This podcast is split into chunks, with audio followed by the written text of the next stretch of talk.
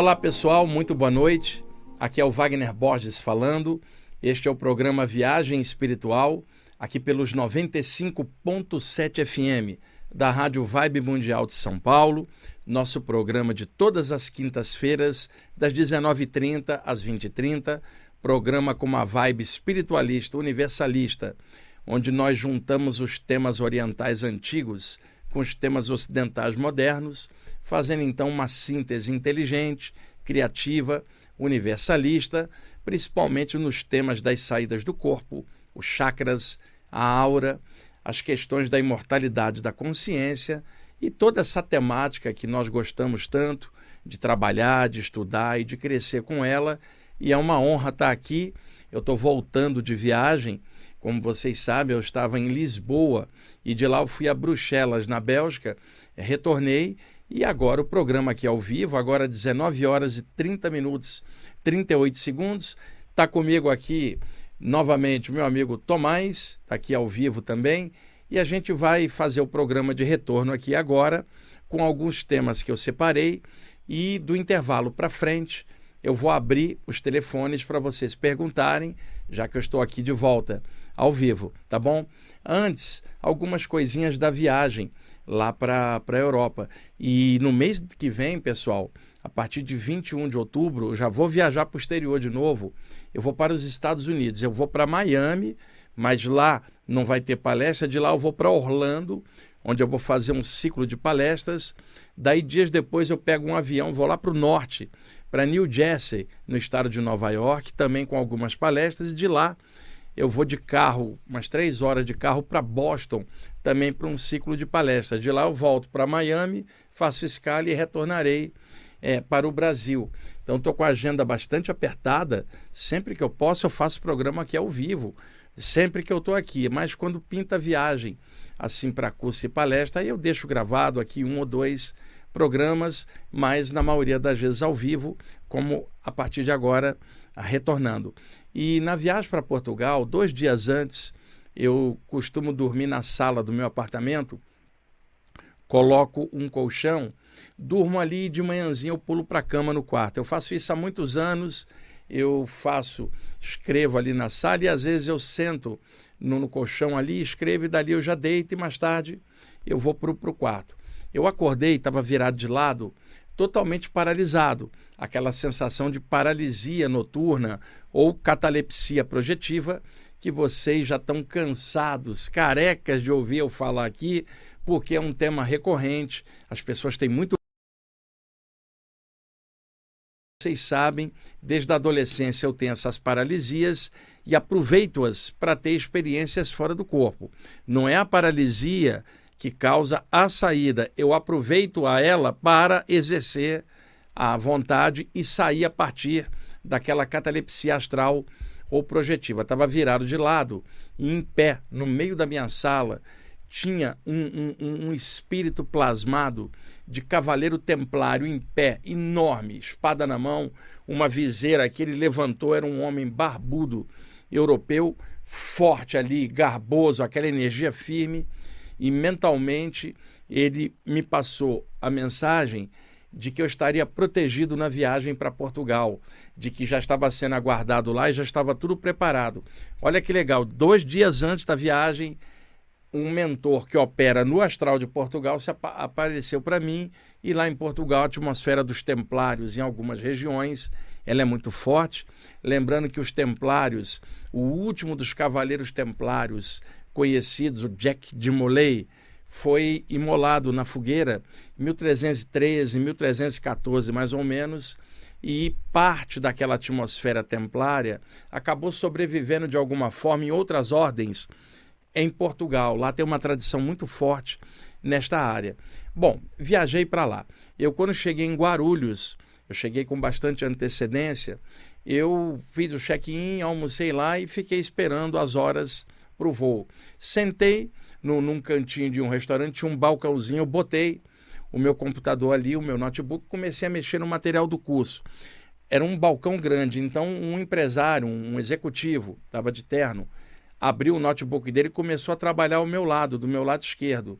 E entre nós dois havia um espaço pequeno. Ele estava do lado dele, eu ali do meu lado, trabalhando cada um na sua. De repente, eu estou ali digitando e alguém entra entre o meu espaço e a presença desse executivo do lado.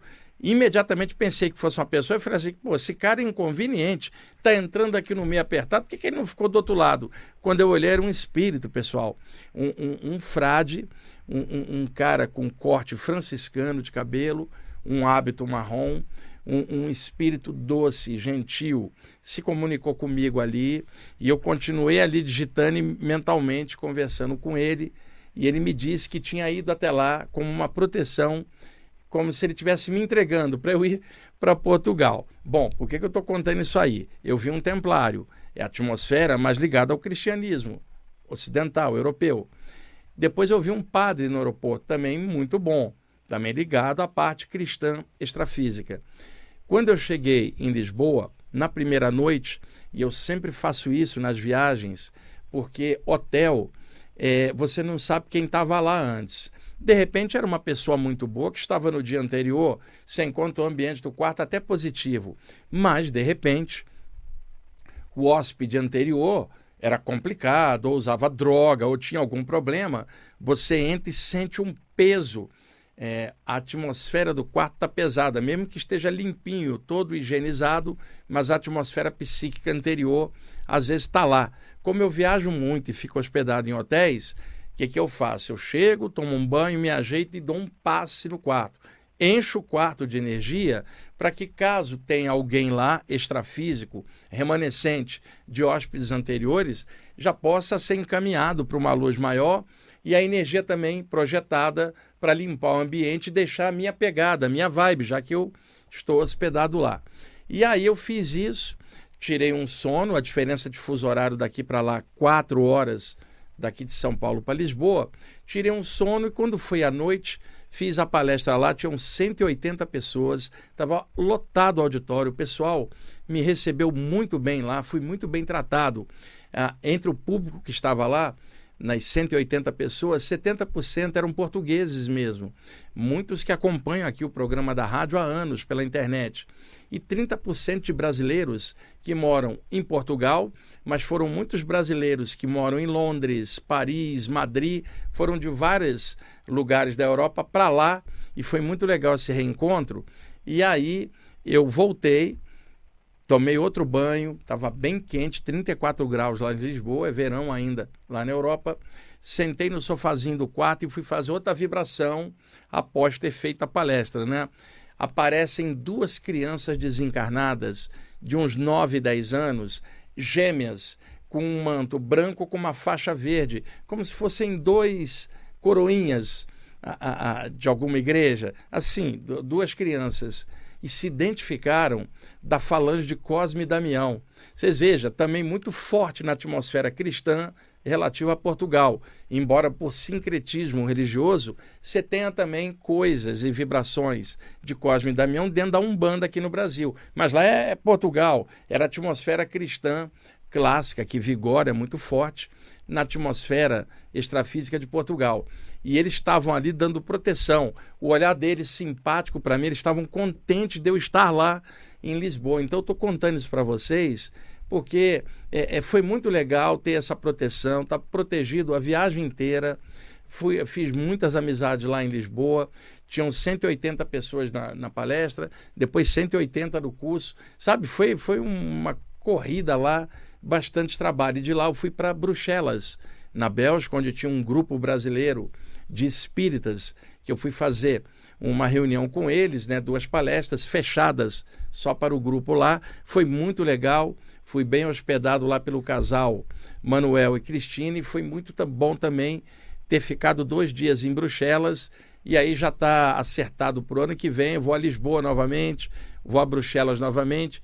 E em Lisboa, o casal Paulo e Paula, né, que tem uma empresa de turismo, a Lux, eles montaram tudo. Quero agradecer a eles e quero agradecer ao Manuel e a Cristina lá em Bruxelas. Em suma, foi muito legal essa viagem, abriu muito espaço e foi, foi bom também ter conhecido outras atmosferas e vamos continuar trabalhando. Cheguei no Brasil de volta, já estou todo atolado de trabalho, estou revisando dois livros, já voltei a dar palestras. Amanhã, sexta-feira, vai ter a palestra do IPPB, vão ter 200 pessoas lá lotadas, é o retorno das palestras. E aí, o mês que vem, nova viagem é, para o exterior. Então, estou contando isso aqui, não é pela questão da viagem, não. É para falar dessas presenças espirituais. Faz parte aqui no programa contar um pouquinho disso. E na volta, dentro do avião, 10 horas de viagem, eu viajei de Bruxelas para Lisboa, 3 horas de voo. Lá eu fiquei 6 horas no aeroporto esperando e depois mais 10 horas de voo de Lisboa para Guarulhos, aqui em São Paulo. Eu estava bem cansado e por causa do fuso horário, o jet lag. E dentro do avião, eu cochilando um pouquinho, uma presença espiritual à minha esquerda, eu estava no corredor, no, no, banco do corredor, à minha esquerda, uma presença, eu vi uma massa energética luminosa, era um ser superior, e mentalmente ele projetou dentro da minha mente um conteúdo, um conjunto de ideias que ele gostaria que eu abordasse quando retornasse aqui para São Paulo e é sobre formas mentais, que é um tema que eu já falei aqui para vocês em programas anteriores ao longo dos anos e que eu expliquei animicamente pelo conhecimento que eu tenho. Só que a, a, a, o foco espiritual de, desse ser que estava ali era na questão da imortalidade da consciência. Então a ideia que veio foi para falar aqui de formas mentais no sentido entre planos, porque uma coisa é falar de formas de pensamento que vão entre pessoas de um lugar aqui nesse mesmo plano. Outra coisa são formas de pensamento nossas que atravessam os diversos subplanos astrais e chegam na pessoa que a gente está pensando. Então vou já já pegar esse tema e tentar desenvolver do meu jeito, é claro. A intuição, a ideia original veio dessa presença anônima dentro do avião. Eu vou seguir essa orientação e vou explicar para vocês. Está aqui também hoje, assistindo o programa ao vivo, o meu amigo Otto, botafoguense também, que veio do Rio aqui para um curso, uma palestra, já esteve aqui no programa, né? Está aqui junto e também está a nossa amiga, seu nome, esqueci. Vanessa. É isso. A Vanessa de Belém do Pará, que, que vem de vez em quando fazer os cursos aqui em São Paulo, também está aqui, ela veio hoje junto, né? E vamos lá então. Otto, a vibração pro. Hoje joga Palmeiras e Grêmio lá no sul. Sim. E amanhã Corinthians e Botafogo aqui. Grêmio. Dois jogos importantíssimos para a gente ver essa tabela como fica. Grêmio. Siga o líder, né? Vamos lá. Pessoal, sobre formas mentais, antes que eu comece, como uma introdução, ah, o livro mais sério sobre esse tema é um do Charles Webster Leadbeater, junto com a Anne Wood Besant, da Sociedade Teosófica, por volta dos primeiros anos do século XX. Eles publicaram um livro chamado Formas Pensamento, que foi publicado aqui durante décadas pela editora Pensamento e me parece que hoje está sendo reeditado pela editora do Conhecimento ou pela editora da Sociedade Teosófica de Brasília, eu não tenho certeza. A edição que eu tenho é a antiga, da editora Pensamento, com várias imagens coloridas. Ali, o Led Bitter, que era um clarividente muito respeitado, junto com, com a Anne Besant, observaram formas mentais, contrataram um desenhista para desenhar e colorir. E aí se tornaria a obra de referência sobre esse tempo que todo mundo que estuda esse tema usa como referência. Entretanto, não é a única obra. Na área espírita, nós temos um livro publicado aqui no Brasil pela Federação Espírita Brasileira do grande pesquisador italiano Ernesto Bosano, tá? que é um livro que fala de idioplastia, que era justamente o, o, nome usado no Espiritismo do século XIX. Ideoplastia é uma mistura da palavra ideia com a palavra plasticidade, significando determinada ideia ou pensamento gera uma forma dotada de alta plasticidade, que toma a forma daquilo que a pessoa estava pensando. Então, uma forma ideoplástica, dentro da área espírita, vem da expressão ideoplastia. Na teosofia, forma pensamento, que é o mais conhecido assim em aberto. Já no ocultismo, alguém falaria de forma mental. Na área da parapsicologia, formações psíquicas. O que se sabe, e isso é recorrente, independentemente da abordagem de qual área seja, é que o ser humano, quando pensa algo, ele emana formas mentais em torno da aura da sua cabeça, formas mentais essas ejetadas do seu corpo mental. Quando essas formas mentais têm um teor mais elevado, né, elas tendem a vibrar no plano mental, mas quando as formas refletem uma ideia com um componente emocional imediatamente acoplado a elas, se tornam formas mentais complexas.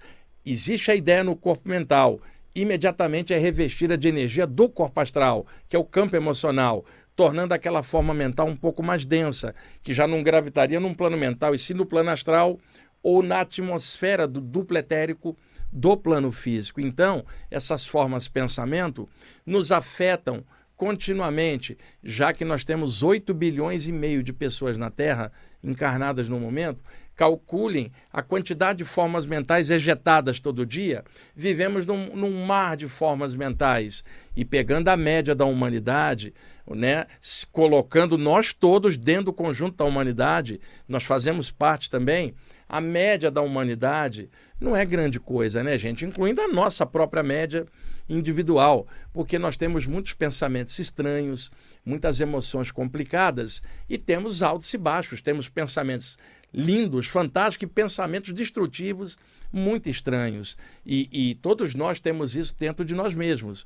E é claro que aquele pensamento ruim que pintou na sua mente automaticamente, você não gosta, mas ele está lá. Então, o que, é que se faz?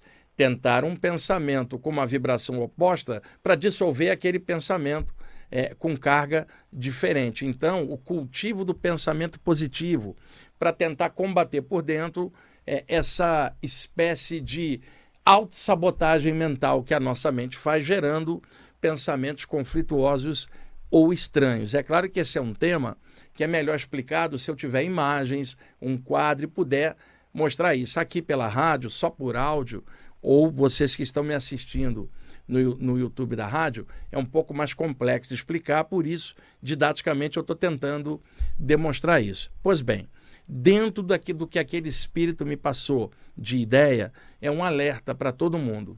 Veja, todo mundo fala em diversos estudos conscienciais da gente, do poder do pensamento. Virou moda, muitos treinadores, coach falando do poder da mente, o poder da fé. Todo mundo fala nisso, né? Então alguém fala, firma o pensamento. E, e isso é recorrente. É claro que é positivo quando a pessoa está imbuída realmente daquilo. Porque às vezes as pessoas fazem afirmações ou tentam emanar pensamentos de tal modo que seja uma sugestão potente que ela está dando para ela mesma, uma autossugestão. Só que tem um detalhe: muita gente repete algo ou cria uma forma de pensar positivamente e nem ela mesma acredita naquilo no, internamente. É só um condicionamento mental, não resolve nada. Na internet está cheio de gente falando afirmação: eu sou isso, eu sou aquilo, eu faço isso, e nem ela mesma acredita. Então, inconscientemente, não vai funcionar. Então, alguém chega e fala assim: eu sou luz, eu sou luz, mas ela sabe que tem pensamento estranho dentro. Então, uma parte dela fala assim: não é tanto assim, não. Então, é, é, não adianta ficar repetindo: eu sou luz, se essa luz não dissolve a treva de dentro. Então, então, se essa luz fosse projetada com a pessoa consciente e compreendendo isso, ela dissolveria a parte interna. Mas o problema é que aquilo está na mente, não está no coração. Fica um condicionamento psíquico na mente que não vira ação constante internamente. Um monte de gente faz afirmações, por exemplo, um pessoal gosta da chama violeta, que é muito legal, e a pessoa ali concentrada na chama violeta e a aura dela está escura. Como? Se ela estava pensando na chama violeta. Ela não transmutou nada, que nem ela acredita naquilo. Isso é diferente de alguém que trabalha com a chama violeta e está imbuído disso, do alto poder de transformação, concentra naquilo e muda tudo. Aí sim, o problema é o condicionamento. A mesma coisa eu posso colocar dentro do hinduísmo alguém chamando a força de Shiva, ou um mantra Namah Shivaya, de alto poder de transformação. Shiva, o senhor de toda transformação, de toda transmutação na cosmogonia hindu. Então, não adianta eu ficar Onamah Shivaya na minha mente, meu coração não está naquela vibe e eu não estou transformando nada. Então, você vê alguém fazendo Onamah Shivaya e a aura dela continua escura. Por que, que o Onamah não mudou ela por dentro? Porque nem ela a, aceita aquilo. Eu vou dar um exemplo. Um amigo meu, espiritualista de muitos anos, se viu numa saída do corpo e apareceu um espírito assediador, obsessor na frente dele, perturbador, aquele, aquela entidade. E ele lembrou do mantra Om, da tradição hindu, o Om, a vibração de Brahman, do todo em todas as coisas. E ele começou a concentrar no chakra da testa, no caso para chakra frontal, já que ele estava fora. Om, Om. O espírito, além de não recuar, ainda repetiu o Om para ele, de sacanagem, é, ressoando de volta. E aquilo não estava funcionando. E o espírito falava assim: pode fazer quantos ons você quiser, que não vai funcionar. Quer dizer, o cara estava sugestionando ele e ele aceitou essa vibração. Então ele lembrou que quando ele era criança e se sentia vulnerável, ele fazia um Pai Nosso e se sentia reconfortado. Ele começou a fazer um Pai Nosso, o espírito foi embora, não ficou. Depois ele me perguntou, Wagner, por que, que eu fiz o ON? não funcionou e eu fiz o Pai Nosso e funcionou. Eu falei, muito simples. O Pai Nosso, na tua mente inconsciente, desde criança, está sempre referente a uma vibração positiva no seu coração. Na hora que você fez, mudou tudo. O ON era só um condicionamento yoga que você aprendeu por estudo, só na tua mente, não tinha vibração no coração. Então, faz o Pai Nosso, cara, que funciona melhor para você. Se fosse o hindu, seria o contrário. Se ele fizesse o Pai Nosso, não funcionaria para ele, mas o funciona funcionaria. Agora, e alguém que é universalista? Pode fazer qualquer coisa. Pai Nosso, Om, Onamá Shivaya, Om Mani Padme Hum, o que quiser. Ave Maria, desde que aquilo seja de coração. Como diria Jesus, em espírito e verdade, sem dúvida, de forma consciente. Então, voltando à questão das formas mentais. Todo mundo fala do poder do pensamento, que a gente pode influenciar uns aos outros, e tem um livro também da editora Pensamento que se chama Telepsiquia a Influência à Distância, de um autor francês chamado Paul Clement Jagot. A editora Pensamento lançou esse livro durante anos, desde a época em que a editora estava associada ao Círculo Esotérico da Comunhão do Pensamento. É uma obra clássica, só acha hoje ah, em sebo. E aí, onde que eu quero chegar, que veio aquela intuição dentro do avião? Todos nós temos entes queridos que já partiram desse plano para o lado de lá. E cada vez mais isso vai acontecer, porque tudo que está encarnado um dia desencarna. Pode ser o Otto que está aqui, a Vanessa, o Tomás, eu, você que está me assistindo, ouvindo eventualmente nós vamos partir. E as pessoas que estão em volta da gente também. Isso não é para ter medo, isso é a natureza, não tem nada a ver com frieza ou cetético. Simplesmente é assim. E é bom a gente estudar essas coisas para se preparar para quando rolar essa perda se administrar melhor. Não por frieza, mas sim por caráter, consciência, espiritualidade consciente, que entende o processo e, em vez de cair na lamentação e no drama, opera a transformação da consciência por amor e esse amor irradia para aquele que passou, porque alguém desequilibrado não tem como vibrar algo melhor. Então você perdeu alguém, em vez de vibrar algo legal para essa pessoa passar saudável para lá de lá, você só vibra tristeza. Isso não vai adiantar. Então, se o poder do pensamento é tão forte quanto todo mundo diz, o que acontece? O Otto que está aqui perde um ente querido dele, ele está no período dele de luto, está triste e tal, e aí ele começa a pensar no ente querido dele que partiu e de forma lamentosa. Puxa, ah, Deus não podia ter levado essa pessoa. Será que eu estou sendo punido cosmicamente, perdendo a pessoa que eu amo? Que dor, que saudade. Até aí tudo humano, normal. Mas aí eu pergunto: neste momento que o Otto está num drama danado e não está processando essa perda direito, nem trabalhando-a, ele está emanando que tipo de forma pensamento, gente? Formas de pensamento lamentosas, doentias e densas. Isso vai gravitar em volta dele. Quando você cria formas mentais pelo que você está pensando referentes a você, essas formas mentais gravitam em volta da tua aura. Mas quando você pensa fortemente em alguém, essas formas mentais vão na direção daquela pessoa. E quando você pensa em num ambiente ou algo associado, as formas mentais vão na direção daquele ambiente. Como o Otto está pensando em alguém que passou e o Otto tem pensamento firme, as formas mentais de perda vão na direção do desencarnado em algum subplano do plano extrafísico. E se essas formas mentais chegarem na pessoa e a pessoa não tiver legal, isso desequilibra a pessoa do lado de lá. Eu sei que todos vocês que estão me ouvindo e assistindo já ouviram falar de que o sofrimento da pessoa encarnada pode afetar a pessoa desencarnada. E a, o sofrimento dela lá também pode te afetar. qual é o mecanismo? Por energias psíquicas e formas mentais, formações psíquicas. O que, que os mentores fazem do lado de lá e que eu vi muitas vezes? Cria um campo energético em volta da pessoa para que as formas mentais de perda do encarnado não cheguem lá, Otto, para proteger a essência, a estrutura do corpo espiritual de alguém que está se readaptando ou dormindo do lado de lá é, dentro de campos energéticos protetores, para que as formas mentais de dor e perda não cheguem até lá e, no caso dele lá, também não chegue também para cá, até que passe o tempo, a pessoa desperta e fala: ah, estou desencarnado, e daí? Só perdi o corpo, continuo vivo, e você, ao mesmo tempo, readaptando, falou: ah, eu estudo a parte espiritual, a pessoa está viva do lado de lá, deixa eu seguir a vida. E isso é o correto, não tem nada a ver com frieza. O que eu estou querendo dizer, formas, pensamento, lamentação e dor não causam nada de construtivo, nem para quem as emite, nem para quem as recebe. Era isso que esse espírito queria que eu falasse aqui e que ele jogou a intuição para mim dentro do avião. Vocês têm a mente muito forte, mais do que imaginam. E quando vocês pensam firmemente em algo, vocês liberam energias recorrentes em relação à vibração daquilo.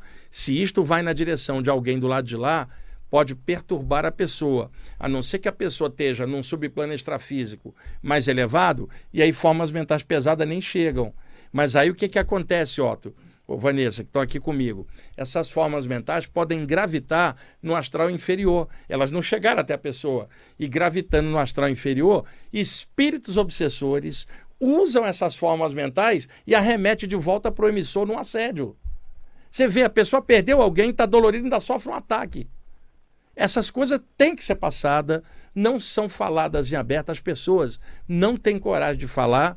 E todas as vezes que eu falo sobre imortalidade da consciência, que a pessoa que estuda a parte espiritual tomar mais consciência, tem gente que manda mensagem criticando, dizendo que tem que passar luto. Eu entendo uma pessoa que não estuda nada disso passar o luto. Mas, por exemplo, o Otto e a Vanessa que estão aqui, estudam a parte espiritual há anos, o Otto é médium. Imagina eu encontrar o Otto médium passando luto. Se ele sabe que, o, que a pessoa está viva, ele é médium. Então, nesse sentido, é aí que eu sempre toco. Estudantes espirituais precisam trabalhar melhor a questão da perda, que no final não é perda coisa nenhuma, que no universo nada morre, tudo se transforma e nós estamos aqui na Terra submetidos a várias leis maiores do que a gente. A gente vai ter que entender isso, senão o resultado é dor e dor faz liberar formas mentais muito pesadas. Ô, ô Tomás, eu vou deixar os telefones abertos, deixa eu informar aqui.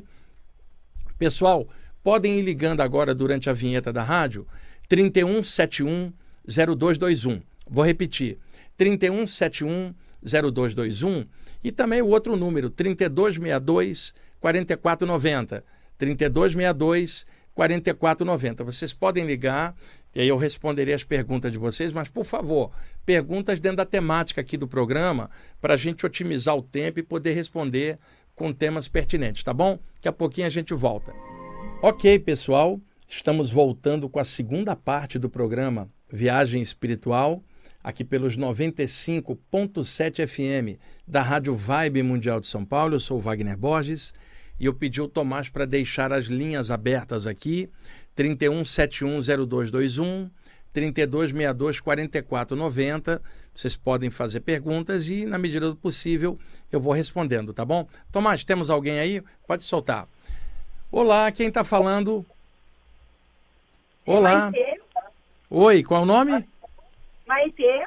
Ô Maitê, você fala de que lugar? Jundiaí. Jundiaí, olha, eu tenho muitos amigos em Jundiaí. É, abaixa o som do seu rádio aí, porque tá dando um eco. Eu vou muito a Jundiaí, na verdade ia, tinha um grupo aí durante anos, né? E teve uma época até que eu pensei em morar em Jundiaí, porque aí tá bem legal, a cidade está bonita, o ar é puro. Qual a sua pergunta? Verdade. É sobre o tema aí de formas de pensamento, tá. né? É eu estou com um problema conjugal bem, bem grave, assim, com bastante briga em casa. Então, dentro da, da, da minha casa, está é, tá tendo muito pensamento de ódio, vingança, suicídio. E aí, é, quando a gente sai de dentro de casa, a gente se sente bem. Quando a gente volta, a gente está se sentindo muito mal. Sim. E aí eu fiquei pensando se por um acaso a, as formas de pensamento poderiam ficar no ambiente, né, atrapalhando as energias. Sim. E poderia acontecer isso, né? Maite, isso, isso acontece como, mesmo. E como limpar essa energeticamente a casa, porque quando a gente está na rua a gente fica bem, quando a gente entra, que a gente está tentando se entender, tá uma desgraça. Olha, Maite, a, a, é, você só tira o efeito removendo a causa, porque, por exemplo, supõe que você limpa o ambiente. Se você discute de novo, briga de novo, com alguém de casa, novamente vai ficar ruim. Então, o lance é pacificar a família, sentar, conversar e resolver as coisas para não gerar formas mentais pesadas, porque as brigas aí da família causam isso. E um detalhe, muitas vezes existem formas mentais bem pesadas e alguém às vezes pode acreditar que tem um espírito desencarnado ali pesando e não é a própria atmosfera da família. E outras vezes podem ter espíritos agregados a essa atmosfera pesada, eles não são causadores das brigas, eles são exploradores, vêm atraídos pelo clima de, de, de, de briga da família e ficam instalados lá. Então, você pode setar e radiar uma energia amarela, a energia dourada também, muito boa, envolver tua casa numa energia dinâmica. Agora, se houver outra discussão, vai gerar o mesmo campo novamente.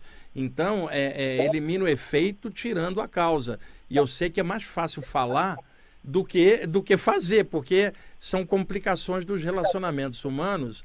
Eu não tenho como te dizer com, o que, que você deve fazer no seu relacionamento. Mas se resolva, né, conversa para que esse ambiente não permaneça assim. Senão vai continuar desse jeito. Então, cor amarela, então, nos cômodos da casa? Isso, amarelo ou dourado. É muito eficaz para limpar a atmosfera pesada. Ah, então.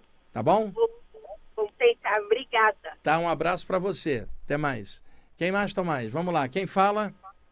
Oi, boa noite, Wagner. Oi, quem fala?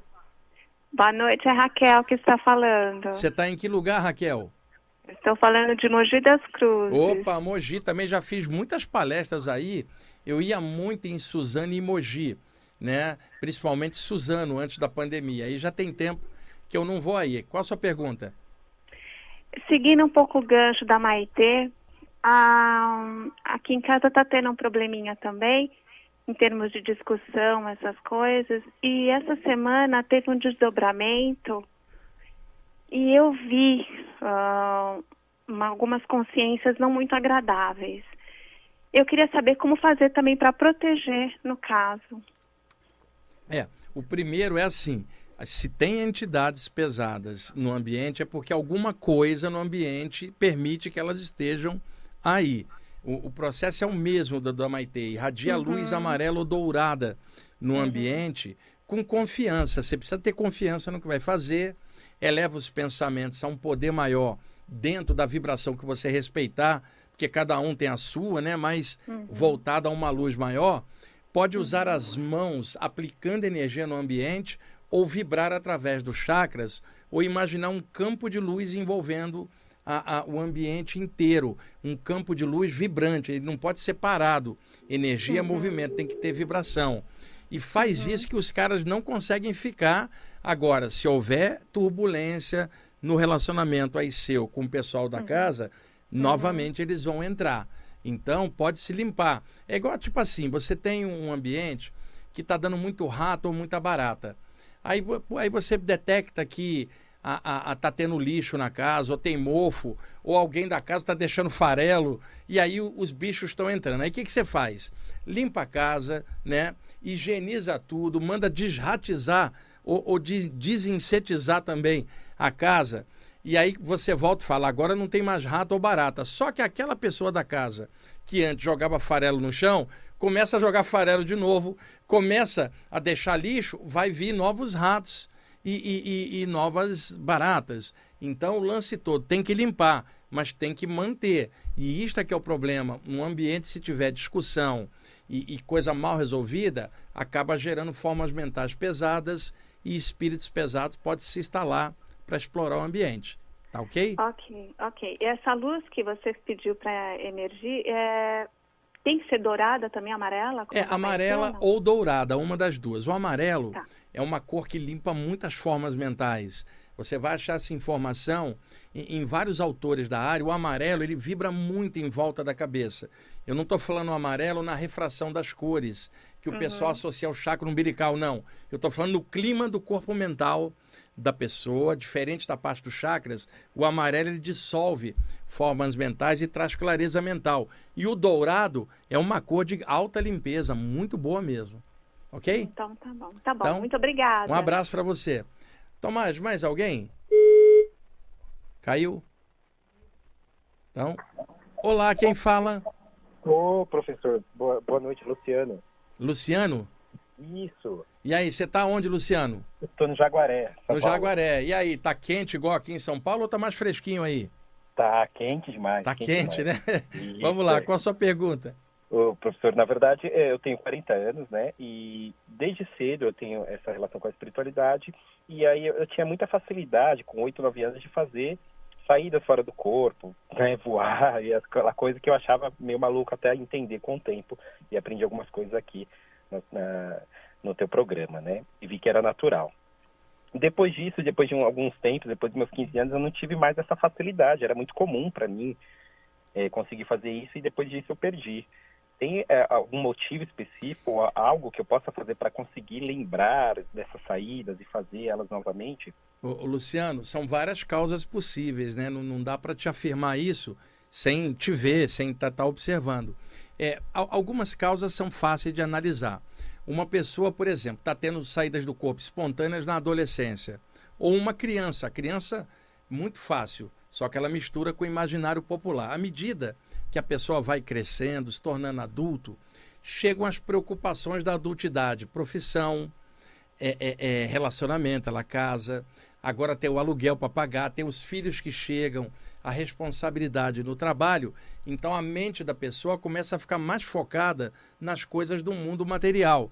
Quando ela era adolescente ou criança, ela estava mais focada só nos estudos da escola ou, ou na parte lúdica que o adolescente e a criança têm uma parte imaginativa muito fértil. Então, uma das causas em que a pessoa jovem tem saída é a soltura maior no jovem. Quando vai ficando adulto, essa soltura diminui porque o foco da pessoa está voltado para o plano físico. Deixa eu dar um outro exemplo. Um, uma mulher tinha várias saídas espontâneas. Ela engravidou, teve um bebê. E aí ela vai falar assim: antes de eu ter esse bebê, eu tinha muitas saídas. Agora o bebê já é uma criança com três anos e eu não tenho mais lembrança das saídas. O que, que aconteceu? O foco dela ficou todo em cima da criança, pela responsabilidade da maternidade, que é uma coisa séria e dá trabalho. Então, como o foco ficou voltado para a atividade física, no caso dela maternal, diminuem as projeções. Deixa eu dar um outro exemplo. Um jovem tinha muitas saídas espontâneas e aí ele foi para um cursinho porque ele prestaria vestibular depois. Naqueles meses pré-vestibular, ele ali estudando a toda, pararam as projeções, porque o foco dele estava todo voltado em cima de uma coisa só. E aí está uma das chaves para se entender as saídas do corpo. Durante o dia a dia, o foco tem que estar tá na vida cotidiana, nas coisas do aqui e agora. Então, levantou de manhã, o foco tem que estar tá voltado para a vida normal. Você não pode estar durante o dia pensando no espiritual, e sim no material, né? Mesmo com conteúdo espiritual avaliando tudo. Na hora que você vai deitar, você tem que desligar o foco das coisas do dia a dia e focar para o plano espiritual e cair no sono pensando em alguma coisa extrafísica.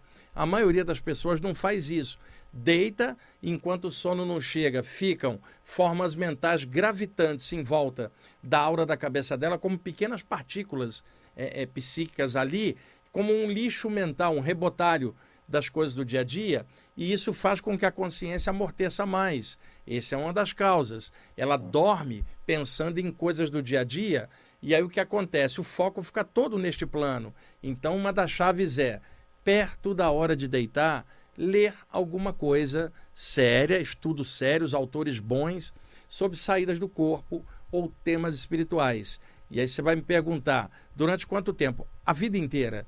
Para manter esse padrão, para que na hora que você for deitar, sua mente compreenda que está na hora de girar a chave, mudar o foco do material para o espiritual. espiritual. Assim como você acorda de manhã, tem que mudar o foco do espiritual para o material. Nós vivemos uma vida dupla parte na vigília durante o dia e outra parte durante o sono fora do corpo. Então, muitas vezes a pessoa também apaga e desperta fora do corpo sem perceber como que ela saiu, vivencia algo.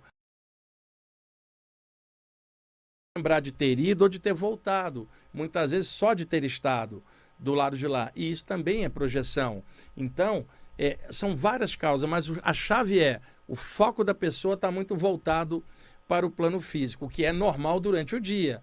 Na hora de deitar, gira a chave, Luciano, leia algo legal, faça disso um hábito e durma pensando naquilo que você leu. Erga o pensamento numa prece, não por dependência, nem para ficar pedindo nada ou se lamentando diante do eterno. Uma prece legal para que os agentes extrafísicos do alto e da luz possam guiá-lo durante o sono, numa eventual saída, seja lá em que linha você for. Se você está na Umbanda, pede ao Preto Velho, pede ao Exu ou Iemanjá que te guie durante o sono. Se é espírita, pede lá ao Bezerra de Menezes, por exemplo, para te ajudar. Você é, é, é, gosta da parte hindu? Pede o Krishna, o Shiva, o Rama para te guiar. Você é cristão? Pede Jesus ou pede o Francisco de Assis. Os caras legais também. Você gosta de hermetismo? Sei lá, pensa, por exemplo, Hermes Trismegistro. Você gosta do Antigo Egito? Pensa na deusa Isis, mas tem uma referência saudável. E é se a pessoa, conecte, né? se a pessoa, se a pessoa não seguir linha nenhuma, pensa no Sol, pensa no universo, nas estrelas. Mas é essencial quebrar a, a, esse condicionamento mental na hora de deitar. E eu tenho visto muitas pessoas estudarem tecnicamente saída do corpo, mas na hora de deitar comete esse erro. Dorme pensando nas coisas do dia a dia, se deixa levar, e esse é um dos fatores que deixa a pessoa travada. Ok, Luciano? Perfeito. Muito obrigado. Foi cirúrgico em muitos pontos aqui e agradeço. É, é uma honra estar falando com, com você, professor. Acompanho, admiro o teu trabalho e você faz um bem danado. Muito Legal, obrigado. Luciano. Fico contente de saber. Um abraço, viu? Parabéns, um abraço. Legal. Tomás, mais alguém? Olá, quem está falando? É Ângela. Ângela, você fala de que lugar? Eu falo aqui do Rio de Janeiro. Ô, você é do Rio de Janeiro. Que bairro que você está? Eu no Andaraí. No Andaraí, aí perto da Tijuca e Vila Isabel. Eu morei um tempinho na Tijuca, né? Eu conheço bem aí. E o Otto, que está aqui, meu amigo do Rio, ele mora em São Conrado. E ontem ele passou aí perto na Tijuca, na Praça Olha Sans... É, o Otto passou ontem na Praça Sans Pena, porque eu tinha encomendado um, um, um, CD de uma banda inglesa, tem uma loja na Galeria Vitrine aí na Praça Sans Pena, que é a Renaissance Discos, que eu compro há anos ali. E eu pedi o Otto, Otto, chegou um disco lá para mim, passa lá e pega para mim. Ele trouxe o disco para cá, ele estava aí pertinho de você. Qual a sua pergunta? Ai, que legal, Wagner. Pode fazer a pergunta. É, é, um prazer muito grande, viu, falar com você e eu acompanho o seu trabalho. A minha pergunta é a seguinte: eu trabalho, é, eu sou médico de incorporação, trabalhei é, vários anos em doação de ectoplasma e ultimamente eu tenho um desconforto muito grande. As pessoas sentam perto de mim e eu começo a sentir o cheiro da aura das pessoas. E só que o cheiro que eu sinto é um cheiro altamente desagradável. E é uma coisa que está me incomodando. Outro dia, é, eventualmente, eu sinto um cheiro bom, mas é sempre o um cheiro desagradável. Olha, você está com toda a característica de acúmulo de ectoplasma, viu? Porque você falou que trabalhou anos doando ectoplasma para trabalho de cura depois que a pessoa para, ela fica acumulada, igualzinho um jogador de futebol que treinava bastante, parou de jogar, parou de treinar e engordou. Ele agora se sente meio pesadão. Então, médios de ectoplasmia costumam acumular bastante. E se você está sentindo essa sensibilidade em relação a quem está perto, é uma sensibilidade mediúnica também, porque eu também tenho. E às vezes os tipos de cheiro detectam qual é a qualidade da energia da pessoa, e muitas vezes o cheiro que você está sentindo é a vibração de uma entidade colada na aura da pessoa. E veja bem, um espírito desencarnado ou a aura de alguém não tem como gerar cheiro, o, o cheiro se propaga pelas moléculas, né? pelo ar e o olfato da pessoa capta. Um espírito não exala cheiro, ele não tem corpo físico. Entretanto, se ele está atrelado ao plano físico e à aura de alguém, a mescla do ectoplasma dessa pessoa com a entidade pode mensurar e materializar isso como uma vibração que vai se afigurar como um cheiro.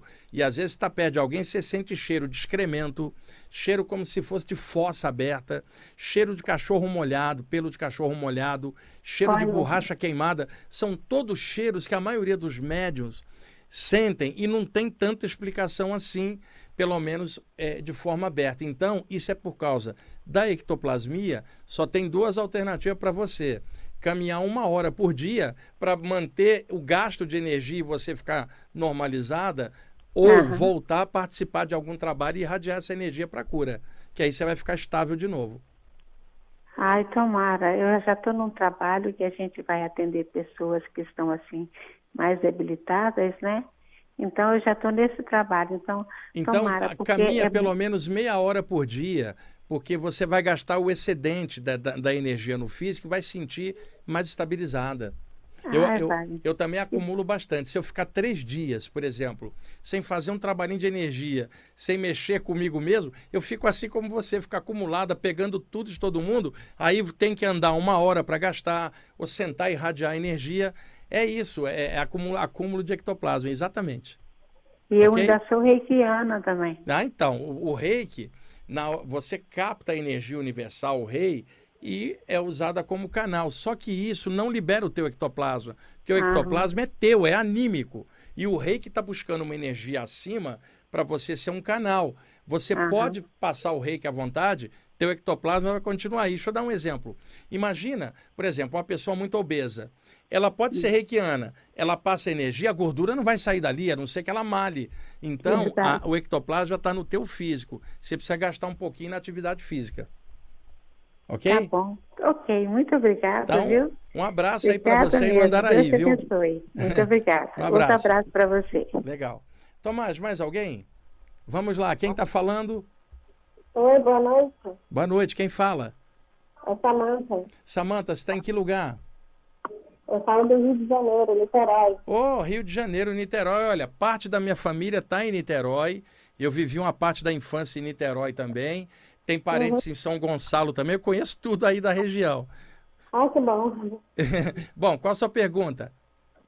É, você está falando no seu programa agora sobre é, a sensação sobre a morte, né? E eu queria saber, assim, porque meu filho ele teve uma, uma visão assim, que ele ia morrer quando completar oito anos. Então eu queria saber como que eu posso lidar com isso. Ah, não está dando para ouvir direito, a, a, ligação dela está meio encanada, o, o, o Tomás. Não está dando para. Explica de novo, por favor. É, é, sobre a sensação da morte, sobre o seu programa de hoje. Tá, a sensação da morte? A sensação. Tá, mas você está falando em relação a uma perda? Sim. Tá. É, tema de hoje, né? Do seu programa. Então, a sensação de perda é natural para um ser humano, seja perder um animal, perder uma pessoa.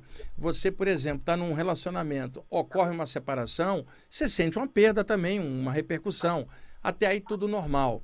O lance é, em estudos espirituais, a pessoa está percebendo que existe mais do que a matéria, de que o espírito prossegue. Então, a ideia que ela tem da parte espiritual ajuda ela a superar melhor a perda, tá? Porque ela não adianta estudar a parte espiritual e não usar na hora da perda. Porque na hora da perda a pessoa só deixa a emoção tomar conta e não raciocina. E aí ela se deixa levar em vibrações mais dramáticas, pesadas, e isso uhum. gera formas mentais estranhas. Não é frieza, não é não sentir a perda, é administrar legal com aquilo que a pessoa sabe Nós somos estudantes espirituais. Em algum momento tem que cair o entendimento para a gente, cair essa ficha de que ninguém morre. Mas não é frieza, é consciência e lidar com isso da melhor forma possível. Senão, cada vez que a gente perder alguém, vai ser o mesmo processo. É uma dor que nunca acaba, uma atrás da outra. e, e, e pior, quando alguém chega e tenta clarear isso, a pessoa dolorida pela perda, ela te ataca, porque a dor dela mantém ela na lucidez baixa pela carga emocional. Então, o legal é, sente a perda, sente a saudade, o que for, você é humana, mas use o conhecimento espiritual para você vencer isso rapidamente, tocar a bola e voltar a viver, porque não há outra alternativa, ou volta a viver ou vive sob o peso da dor o resto da vida. Sim, é, no caso, é, o meu filho ele teve essa visão, né, de que ia morrer com oito anos. E assim, isso ficou na minha mente. Eu não sei se foi é, algum obsessor, eu não sei. É, são muitas possibilidades, né? A, a sensação de morte, ela pode vir, por exemplo, de uma presença espiritual perto que sente isso, você sente a repercussão. Pode ter a ver com um problema de outra vida, por exemplo. Pode ter a ver com repercussão da infância, quando você foi reprimida religiosamente, por exemplo. Tem uma série de possibilidades. Agora, tem uma coisa que não muda: ninguém morre. Isso aí é fundamental para a gente enfrentar qualquer questão de morte, a ilusão da nossa mente, escuridão consciencial, que a gente tem que jogar a luz e melhorar em cima disso tudo. Tá bom? Então, muito obrigado. Obrigado por você ter ligado. Até mais. Tomás, estamos já em cima. Passou rapidinho, né? Eu não vou dizer que se adiantou o relógio, porque isso não foi verdade hoje. Foi o tempo que passou mesmo. Você está melhorando. Tomás, obrigado aí pela ajuda. Otto, Vanessa, obrigado por vocês estarem aqui. Gente, até mais.